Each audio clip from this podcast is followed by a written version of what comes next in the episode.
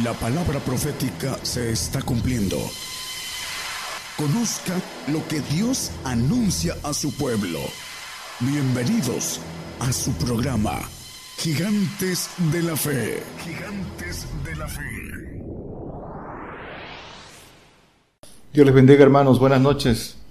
Damos gracias a Dios por estar aquí nuevamente y todavía tener tiempo de que Dios nos permita el tener el tiempo todavía de compartir la palabra, que sigamos edificándonos, preparándonos para estos tiempos peligrosos, estos tiempos malos que, que, todavía están por cumplirse.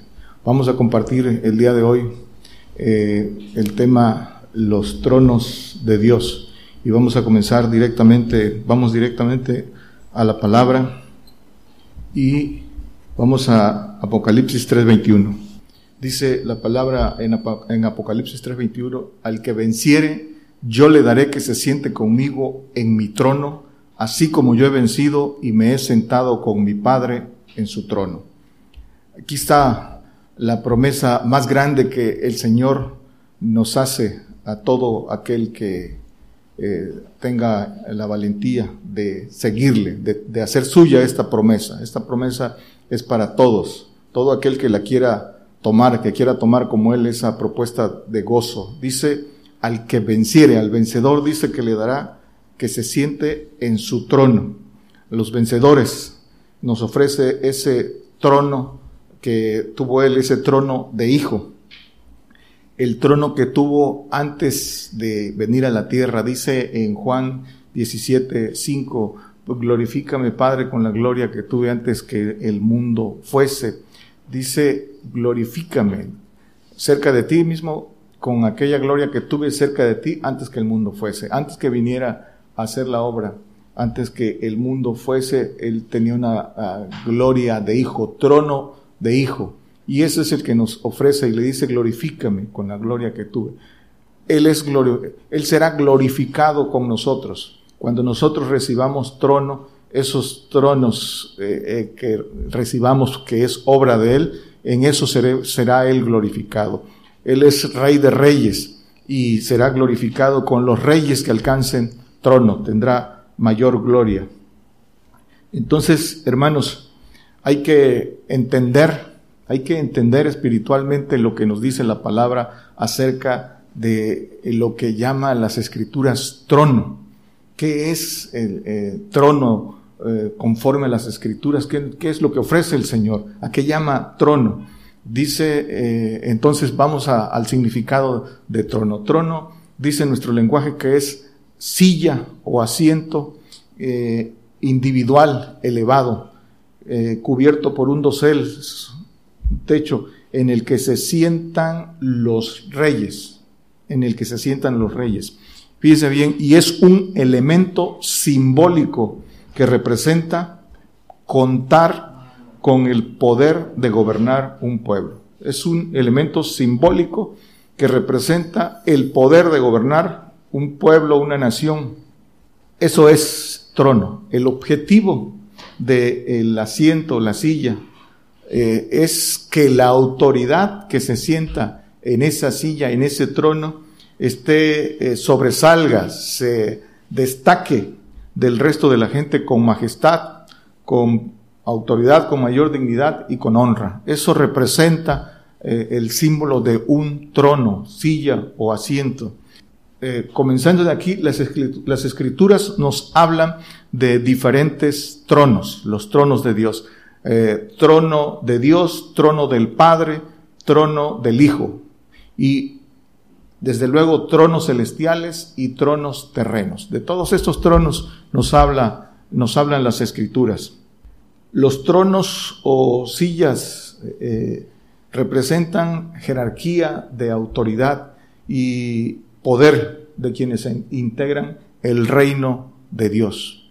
Eso es lo que representa un trono, jerarquía o autoridad de, de quienes integran el reino o gobierno de Dios.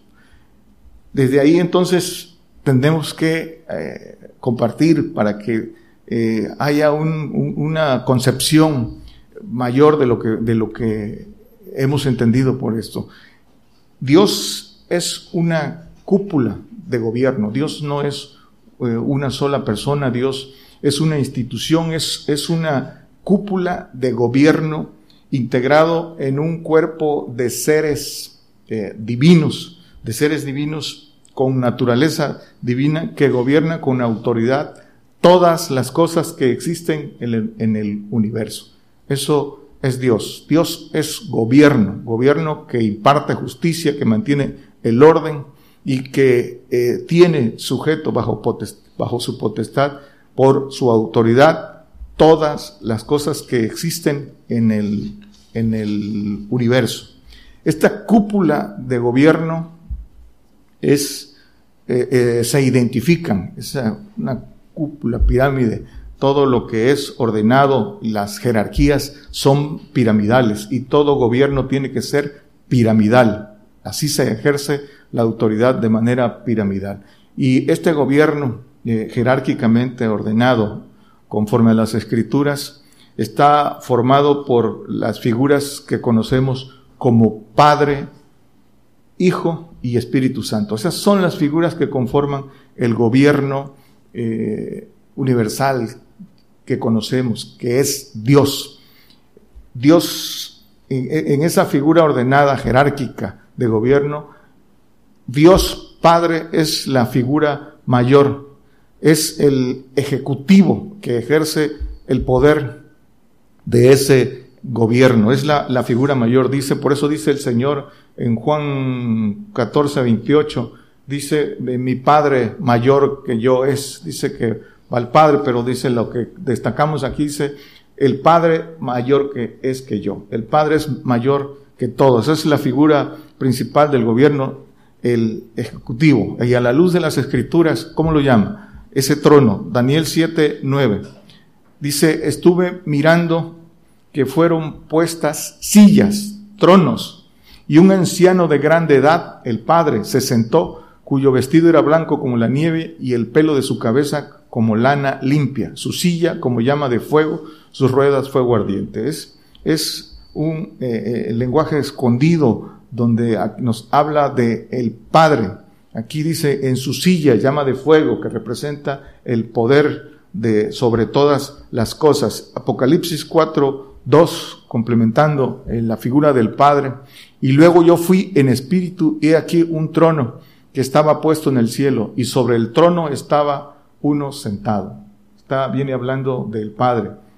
La primera figura, las figuras que, que siguen en esta primera línea de gobierno, la Biblia los llama ancianos, que también son padres, tienen esa jerarquía de padres y que eh, están representados en 24 tronos. 24 es un número de, de gobernación celestial. Es un número, no son porque propiamente sean 24, sino es un número representativo de gobernación celestial. Por eso dice 24 sillas, 24 tronos, 24 ancianos. Apocalipsis 4.4. Todo a la luz de las escrituras. Esto no es herejía, esto es conocimiento de Dios. Estas son las profundidades de Dios. Y dice Apocalipsis 4.4.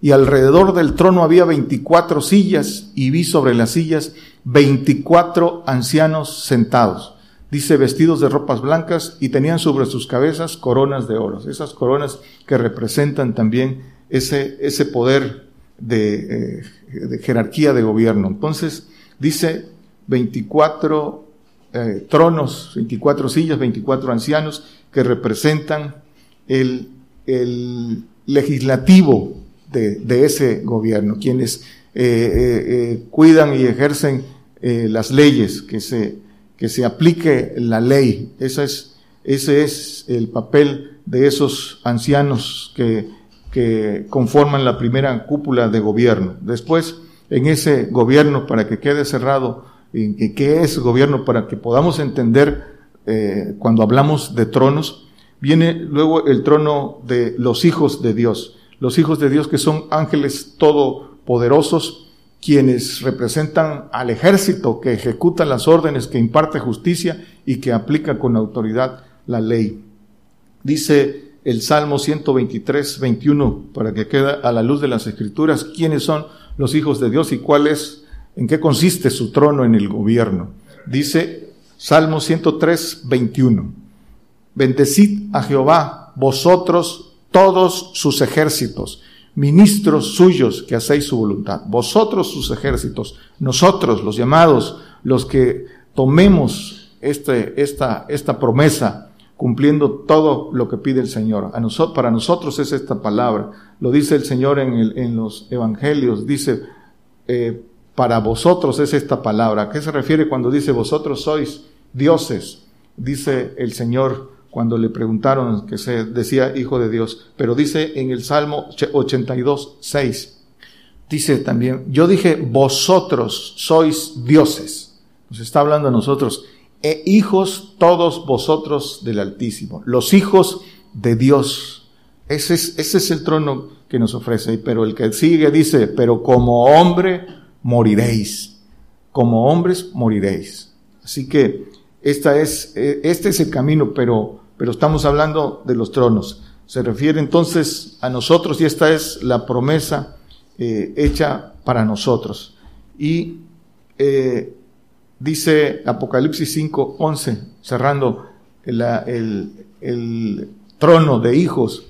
Y miré y oí voz de muchos ángeles alrededor del trono y de los animales y de los ancianos, y la multitud de ellos era millones de millones, muchos ángeles para impartir la justicia en el universo. El universo es eh, muy, muy grande, no, no cabe en, mente humana lo grande e infinito que es el universo, eh, galaxias, constelaciones, es, es muy grande, por eso el ejército dice que es de millones y millones.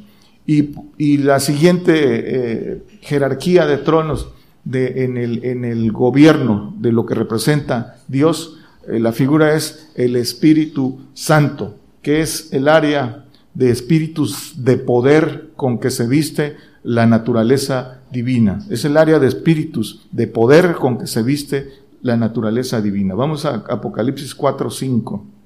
Dice, y del trono salían relámpagos y truenos y voces, y siete lámparas de fuego estaban ardiendo delante del trono, los cuales son los siete espíritus de Dios. En, en Zacarías dice los siete, estos habla de siete ojos y dice que estos siete ojos recorren toda la tierra. También aquí lo dice en el 5.6 de aquí mismo de Apocalipsis, pero, pero vamos a, apúntenlo en, en, sus casas.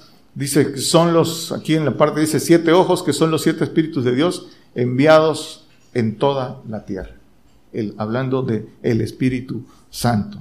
Ahí, ahí queda conformado lo que es el gobierno, eh, el gobierno que es Dios y que está integrado por esos tronos.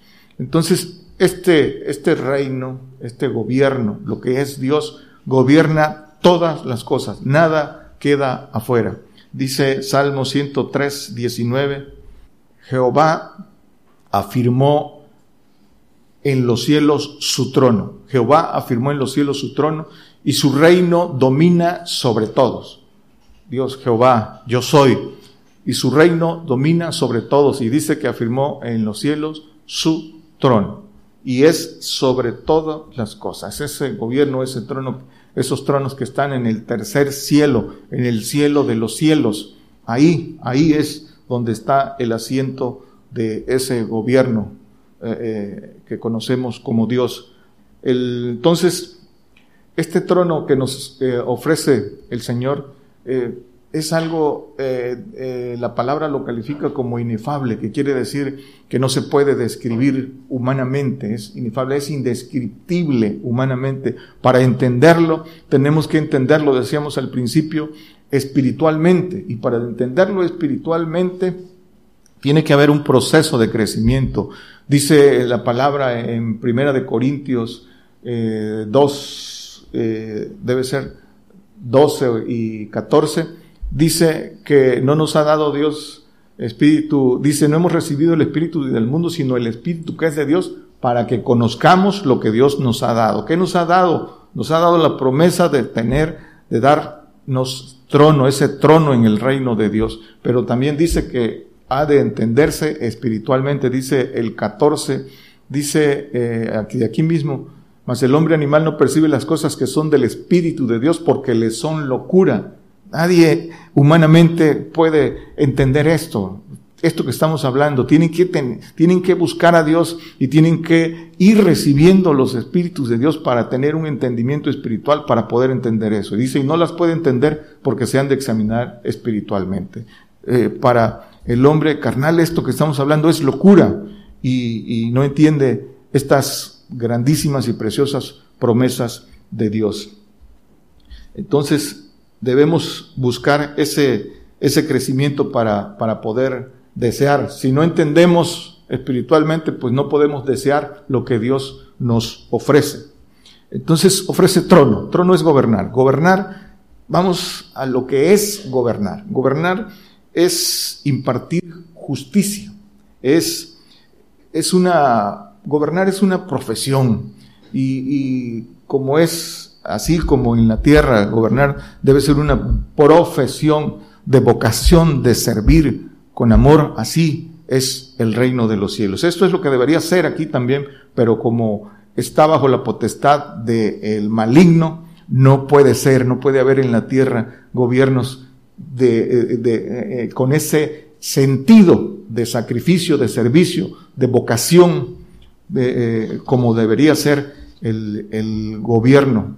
Y dice, eh, eh, eh, hablando de esta vocación de gobernar, dice Filipenses 3:14. Esto es lo que, este sentir debe haber en nosotros. Dice, prosigo al blanco, dice el apóstol Pablo, dice, no es que ya sea perfecto ni que ya lo haya ganado todo, dice, prosigo al blanco, al premio de la soberana vocación de Dios en Cristo Jesús. Y dice Hebreos 3, uno dice que esa vocación de Dios, esa vocación celestial, esa es la que debemos eh, eh, buscar, porque eso es lo que el Señor anda escudriñando, anda probando. Si realmente hay en nosotros esa vocación de servicio, esa vocación celestial, esa vocación de Dios, vocación de gobernar, eso es lo que nos quiere decir las Escrituras. El propósito de nuestra creación es ese, es gobernar, dice eh, no lo ponga hermano, dice en primera, eh, dice en Génesis 1, 26 que fuimos hechos a la imagen y semejanza de Dios para que nos, dice, para que se enseñorease de todas las especies. Enseñorear es gobernar. Y, y aquí dice en Juan 1, 12, este es el propósito de la creación del hombre. Mas a todos los que le recibieron, dice, dioles potestad de ser hechos hijos de Dios a los que creen en su nombre. A los que ya creyeron en el Señor Jesucristo, se les da el, la autoridad, se les da el derecho, el derecho a ser hechos hijos de Dios. Y ya vimos a la luz de las escrituras que es hijo de Dios. Hijo de Dios no es como eh, muchos dicen, aquí ya somos hijos de Dios. No, hijo de Dios es una figura divina, suprema de gobierno. Y esta es, esto es la potestad que el Señor nos da con su obra, con su sacrificio. Entonces, eh, puntualizamos, porque esto es, eh, es importante insistir que Hijo de Dios es una figura divina e integrante del gobierno universal. Es un ángel todopoderoso que conforma el ejército divino de Dios. Por eso es Jehová de los ejércitos. Y es parte de, de este gobierno de Dios. Y fíjense bien, dice que nos dio la potestad. Esta potestad de ser hechos hijos de Dios es una demostración grande de amor. Por eso dice el mismo apóstol Juan en primera de Juan 3.1, mira cuán amor nos ha dado el Padre, que seamos llamados hijos de Dios. El, darnos esta oportunidad de ser integrantes de este gobierno de Dios es, es una demostración de amor muy grande. Y esa es la oportunidad que recibimos. Por eso dice, que en esto consiste el amor de Dios, en que envió a su Hijo para darnos esta oportunidad. Por eso es, esto es el, el, el amor, esa, esa potestad. ¿Y qué es potestad? Potestad es un poder, poder, eh, porque quien lo ostenta puede usar la fuerza para ejercerlo. Entonces, hermanos que nos escuchan y que nos ven, para comprender los planes de Dios hay que entender con toda profundidad el concepto de gobernar, el, el, el oficio de gobernar. porque el Señor nos, nos ofrece trono primero en la tierra y luego en los cielos. Entonces, puntualizamos que gobernar es ejercer autoridad conferida legalmente. Dios nos las confiere legalmente. Y fíjense bien aquí esto, porque esto es lo que debería de ser todo gobierno y, y eh, también en la tierra, pero hasta que venga el Señor lo será. Es gobernar es guiar, proteger y dar a un pueblo o nación las condiciones para que viva en paz, garantizando su seguridad y atendiendo sus necesidades básicas, primarias. Y, y todo esto a través de la expedición y aplicación de leyes para que todo funcione ordenadamente. Pero esa es la responsabilidad del gobierno, guiar, proteger, proveer y garantizar paz y seguridad al, al, a los gobernados. Esa es eh, la esencia. Entonces, la esencia de gobernar es servir, servir con amor, sacrificando todo por cuidar a los gobernados. Y, en, una figura eh, eh, primaria de lo que es gobernar, hablando desde, desde dónde empezamos a ejercer ese, este, esta, autoridad, esta potestad de gobernar, el hombre se les da la potestad, el primer eh, gobierno que ejerce es en su casa, es en su casa, tiene la potestad de gobernar a su mujer, de gobernar a, sus hijos. ¿Y cómo lo tiene que hacer? Siendo proveedor, con amor, cuidando, cuidando de esos a los que gobiernan. Pues ese, es, ese concepto así se aplica a todo. Eso, eso debe ser la esencia de gobernar. Entonces, Dios está probando si, si tenemos esa vocación de gobernar. Ahí comenzamos y muchos no cumplen eso, siendo desde ahí se prueba para, para lo que traen en el corazón. Si no cuidas el rebaño de Dios, aquí cómo no sirves para gobernar si desde aquí no cuidas el rebaño de Dios. Gobernar entonces es un compromiso que requiere de vocación, vocación de Dios. Dice Primera de Reyes 10, 9. Dice, Jehová tu Dios sea bendito, que se agradó de ti para ponerte en el trono de Israel, porque Jehová ha amado siempre a Israel y te ha puesto por rey para que hagas derecho y justicia.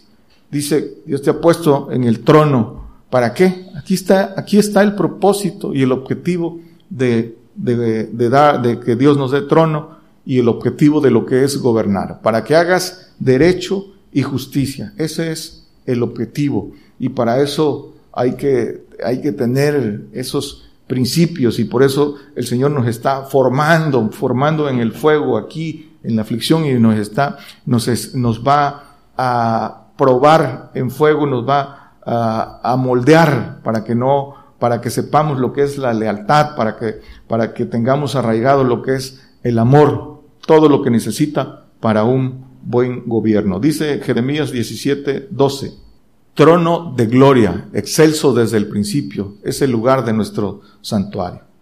Para esto fuimos creados, este es nuestro lugar, trono de gloria. Esto es, esta es la oportunidad que tenemos, pero para esto tenemos que tomar como el Señor la propuesta de gozo, esa propuesta de gozo que dice eh, Hebreos, eh, que tomó el Señor también nosotros la, debemos de tomar, sufrió la cruz, eh, menospreciando, dice, la vergüenza no menospreciando la vergüenza de la cruz, dice en Hebreos 12, 2. Es lo mismo para nosotros, es lo, lo, lo mismo. El Señor venció, venció. Por eso dice el Señor que nos ofrece, al que venciere, eh, nos ofrece el trono así como yo he vencido y, y, y, me he sentado en el trono de mi Padre. Pero hay que tomar la propuesta y vencer. Eso es, eso es lo que tenemos que hacer. Salmos 132, 11 y 12. En verdad juró Jehová a David, no se apartará de ellos. Siempre la figura de David, que es, quiere decir ungido, representa la figura del Señor Jesucristo. Del fruto de tu vientre pondré sobre tu trono, si tus hijos guardaren mi, alianza, el pacto. Este es importante. Si tus hijos guardaren mi, mi alianza. Y fíjense bien, mi testimonio que yo les enseñaré. El testimonio de Jesucristo que nos enseñó con sus propias pisadas, con su ejemplo. Ese es el testimonio del Señor Jesucristo. Es la profecía, son las cosas que van a venir para nosotros, por las que Él pasó eh, padecimiento, eh, por lo que padeció, aprendió la, la, obediencia. Ese es su testimonio y eso nos los dejó para que nosotros lo aprendiéramos porque lo tenemos que pasar. Dice mi testimonio que yo les enseñaré. Y dice, sus hijos también se sentarán sobre tu trono para siempre. Si cumplimos con esto. Primera de Reyes 1.48. Dice, y también el rey habló así, bendito sea Jehová Dios de Israel que ha dado hoy quien se siente en mi trono viéndolo mis ojos. La figura del Señor, cuando sea glorificado también, que eh, nos sentemos en, eso, en esos tronos de, de hijo. Job 38, 33. ¿Supiste tú las ordenanzas de los cielos? Hemos, hemos conocido cuáles son los mandamientos, cuáles son los mandamientos de Dios, qué es lo que, qué es lo que ordena Dios que hagamos para recibir lo que nos ofrece. Es una pregunta. La respuesta la tenemos nosotros. Claro que lo sabemos. Aquí está en las escrituras para el que lo quiere aprender, para el que quiere eh, conocer a Dios y, y cumplir con sus ordenanzas y sus mandamientos. Dice, ¿dispondrás tú de su potestad en la tierra? Claro que si cumples con eso, por supuesto que dispondrás de su potestad en la tierra porque lo promete el Señor y su palabra es verdad. Dispondremos de su potestad en el milenio, cuando venga el Señor a reinar, dice que nos dará trono y juzgaremos a, las doce tribus de Israel. Claro que sí, que sí dispondremos de esa potestad aquí en la tierra. Dice Lucas 1.52, dice, quitó los poderosos de los tronos y levantó a los humildes.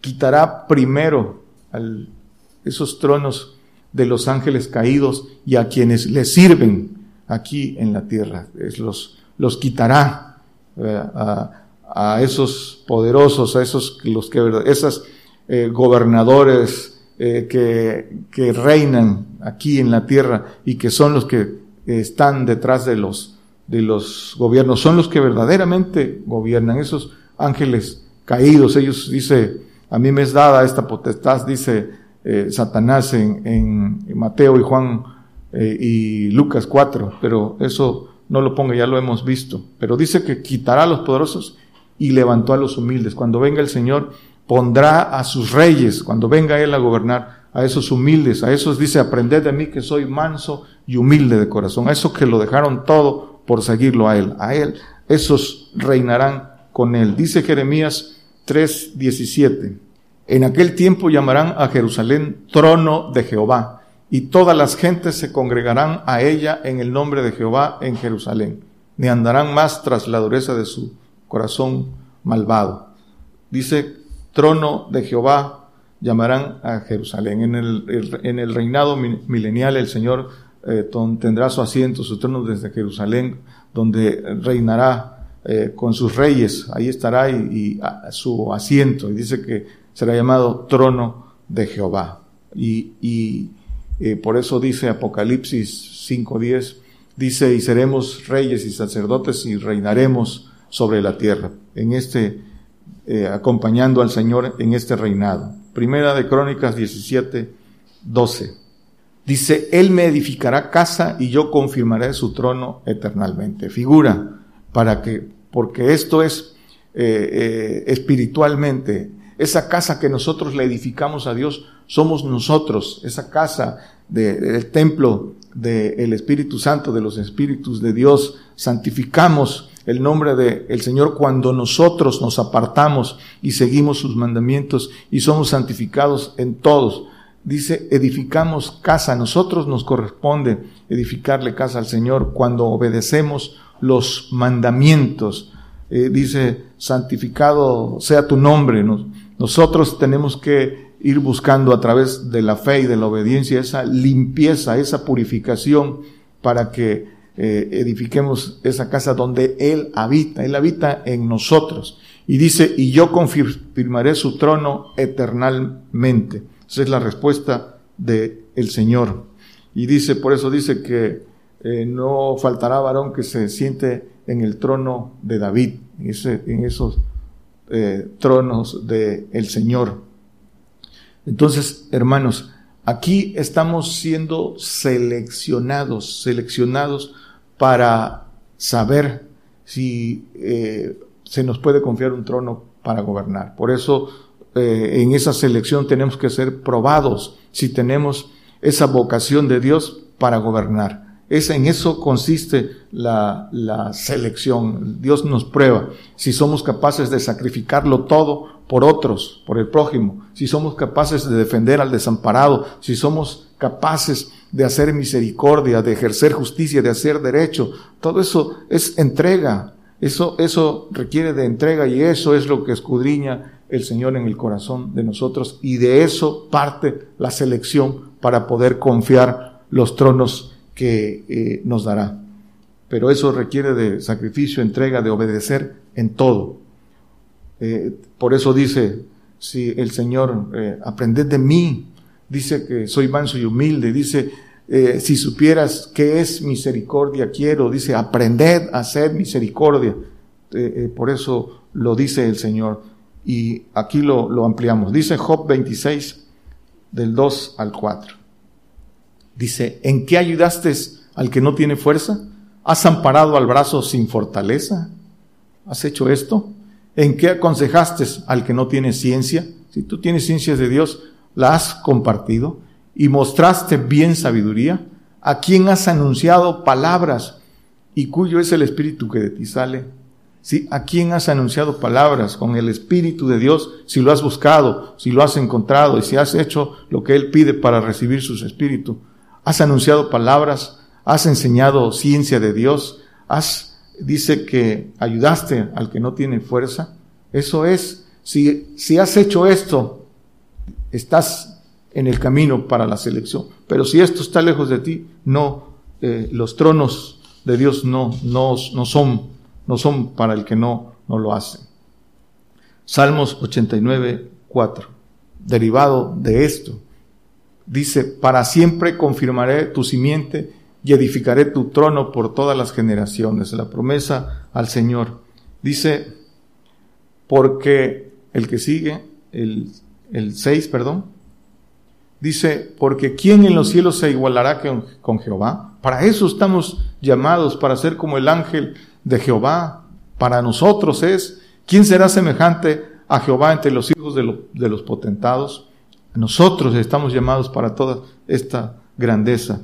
Dice el 27, yo también le pondré por primogénito, alto sobre los reyes de la tierra, al Señor, el primogénito eh, nuestro, el primero en todo, rey de reyes. Nosotros estamos llamados a ser rey. Dice por eso a él eh, lo identifican las escrituras como rey de reyes. Y dice, y el 29, y pondré su simiente para siempre y su trono como los días de los cielos. Nosotros somos esa simiente de Dios, esa simiente engendrada por el, por el Señor Jesucristo. Y dice el 36, y su simiente será para siempre, su simiente será para siempre y su trono como el sol delante de mí, eterno, sin sin fin. Esta es la naturaleza del gobierno divino. Sin, no tiene fin este, este gobierno. Salmos 94, 2. Ensálzate, oh juez de la tierra, da el pago a los soberbios. Eh, estos que hoy se, se ensañan y se enseñorean, persiguen al, al pueblo de Dios. Cinco, dice el cinco. Dice, a tu pueblo, oh Jehová, quebrantan y a tu heredad afligen. Estos que van a ser los que nos van a afligir, los que nos van a, matar, dice aquí el 6, a la viuda y al extranjero matan y a los, y a los huérfanos quitan la vida. Todo esto todavía se va a cumplir para nuestra bendición, pero ellos van a recibir su pago. Esos, dice soberbios, van a recibir su pago. Dice el 12, Bienaventurado el varón, eh, bienaventurado el hombre a quien tú castigares y en tu ley lo instruyeres. Esos somos nosotros, los que eh, amamos el castigo, la corrección y el azote de Dios. Dios al que ama castiga y azota al que recibe por hijo. Eso es, así recibimos el amor de Dios. Dice el 20, dice, juntaráse contigo el trono de iniquidades que, que, que forma agravio en el mandamiento, el trono de iniquidades, la silla de Satanás. Dice, juntaráse contigo. ¿Qué comunión tienen las tinieblas con la luz? Ninguna. Dice que entonces eh, habla de este trono de iniquidades, este trono de Satanás que también dice la, eh, Apocalipsis, los que están sentados en la silla de Satanás. Por eso quitará a los poderosos de este tiempo y pondrá a los humildes. Este está hablando de este trono de iniquidades que da a los que le sirven a Satanás. Apocalipsis 13, 2. Solo un, solo un, un ejemplo. Y la bestia que vi era semejante a un leopardo y sus pies como de oso y su boca como boca de león. Y el dragón le dio su poder y su trono y grande potestad. Viene, habiendo, viene hablando de la bestia que surge del mar, que eh, hemos compartido y que está en otros estudios, que es el falso profeta, esa bestia que sale de, eh, del mar. Y dice que el dragón le dio su poder y su trono y grande potestad. Será señora de reinos, esa conquista islámica que viene para todo el mundo. Dice que le, dio su poder y su trono. El trono de iniquidad es el trono del diablo. Viene la hora de la potestad de, de ellos eh, y todos nosotros, los verdaderos cristianos, cristianos iremos al poldo. Pero esto pasará pronto, su reinado será muy breve y después vendrá, después vendremos nosotros con el Señor. Por eso lo dice de esa manera. Mateo 19, 28. Dice, y Jesús les dijo, de cierto os digo cuando le preguntaron, ¿qué, qué, qué nos darás a los que hemos dejado todo? Dice, que vosotros que me habéis seguido en la regeneración, dice, en el milenio, cuando se sentará el Hijo del Hombre en el trono de su gloria.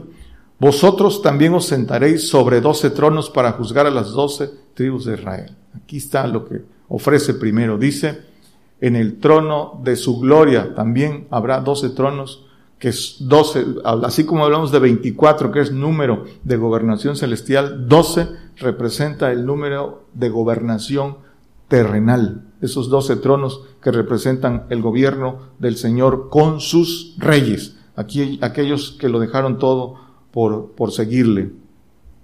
El, el Señor ganó su trono de mayor jerarquía, ascendió de ese trono de hijo que tenía y ahora está sentado a la diestra del Padre con una mayor jerarquía. Todos los ancianos, dice las escrituras, que se le postran y, solo el que es mayor dice que es el Padre, es el único, pero todo, excepto, excepto el Padre, dice que se, se. Esa es la gloria, ese es el trono que ganó el Señor con su obediencia, con el sacrificio, con su vida, con todo. Dice que sufrió la cruz y dice que eh, menospreciando la vergüenza. Eso es lo que hizo el Señor y eso es también lo que tenemos que hacer nosotros. Y por eso recibió esta gloria el Señor. Dice Apocalipsis 5, 12, perdón. Dice que decían en altavoz, el cordero que fue inmolado es digno de tomar el poder y riquezas y sabiduría y fortaleza y honra y gloria y alabanza. Esto dice que tomó el poder, riqueza, sabiduría, fortaleza, honra, gloria y alabanza, porque es digno. Pero ¿por qué es digno? Dice, porque fue inmolado, porque se entregó por nosotros, enseñándonos poniéndonos el ejemplo y enseñándonos que esa es la esencia y el espíritu de, saber gobernar, sacrificarse por los demás. Eso, eso es para nosotros. Por eso, dice cuando le hacen la pregunta a, eh, el anciano Juan, ¿quiénes son estos y de dónde han venido? Estos son los que han salido de grande tribulación, dice Apocalipsis 7, eh, 13 al 15, pero dice el 15, por esto están delante del trono de Dios y le sirven día y noche en su templo. Y el que está sentado en el trono tendrá su pabellón sobre ellos. El, a partir del 13 dice que estos son los que han salido de grande tribulación y por eso están delante del, trono de Dios. Han salido, han venido de grande tribulación y han lavado sus ropas y las han blanqueado en la sangre del Cordero. Y por eso están delante del trono de Dios. Y los que están delante del trono de Dios, ya lo vimos en, en los, en los primeros versículos de los ancianos, los hijos de Dios, son los que están delante del trono de Dios. No cualquiera está delante del trono de Dios, porque es la, la cúpula de gobierno. Y estos Dice, los que han salido de grande tribulación están llamados a eso. Dice eh, Apocalipsis 24, para concluir, y vi tronos y se sentaron sobre ellos y les fue dado juicio. Y vi las almas de los degollados por el testimonio de, Jesús y por la palabra de Dios, y que no habían adorado a la bestia ni en su imagen, y que no recibieron la señal en sus frentes ni en sus manos, y vivieron y reinaron con Cristo mil años. Vi tronos y se sentaron sobre ellos. Dice, pero el precio, vi las almas de los degollados por el testimonio de Jesús y por la palabra de Dios. ¿Quieres trono? Ahí está el precio. Vi las almas de los degollados por el testimonio y por la palabra. Eso es lo que viene para el que quiere, para el que quiere trono. Y vivieron y reinaron con Cristo mil años. Este, este reinado, este trono eh, terrenal primero, este trono que nos da el Señor en la tierra para aprender, para consolidar el aprendizaje de gobernar. Reino, trono en la tierra, pero también trono en los cielos, cuando ya eh, cumplamos y, seamos arrebatados al final del milenio a los cielos para ser glorificados allá con eso, ese trono de hijos. Dice Apocalipsis 22, 5. Dice, y allí no habrá más noche y no tienen necesidad de lumbre de antorcha ni de lumbre de sol, porque el Señor Dios los alumbrará y reinarán para siempre jamás, en un reinado que no tiene término. Eso es lo que hay para nosotros. Pero hermanos, concluyendo, estamos aquí para aprender a gobernar. Y aprender a gobernarse es sacrificarse y entregarse con amor por el prójimo, cuidando, siendo, proveyendo el alimento espiritual que, demandan. Primero tenemos que ganarlo con sacrificio, con obediencia, para, para poder darlo, ese pan, ese pan del cielo.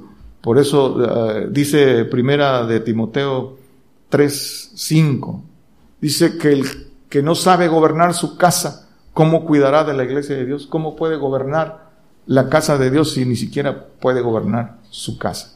Y la casa que somos nosotros, la casa eh, física eh, y eh, en el que gobernamos a nuestra mujer, nuestros hijos y cómo nos conducimos en este lugar donde, donde estamos. Por eso dice, el que no sabe gobernar, ¿cómo cuidará la iglesia de Dios? Estamos aquí para aprender a gobernar si queremos y, esa promesa tan grande que es recibir los tronos que el Señor nos dio. Es, es un gran, es una, es un gran regalo, es una gran promesa, grandísima y preciosa. Para eso se sacrificó el Señor, para ofrecernos su trono. No podemos menospreciarlo, eh, porque eh, estaríamos menospreciando la obra, el sacrificio del Señor. Dios los bendiga, hermanos. Por el día de hoy hemos conocido más de la palabra profética más permanente que alumbra como una antorcha en un lugar oscuro hasta que el día esclarezca y el lucero de la mañana salga en vuestros corazones. Esta ha sido una producción especial de Gigantes de la Fe.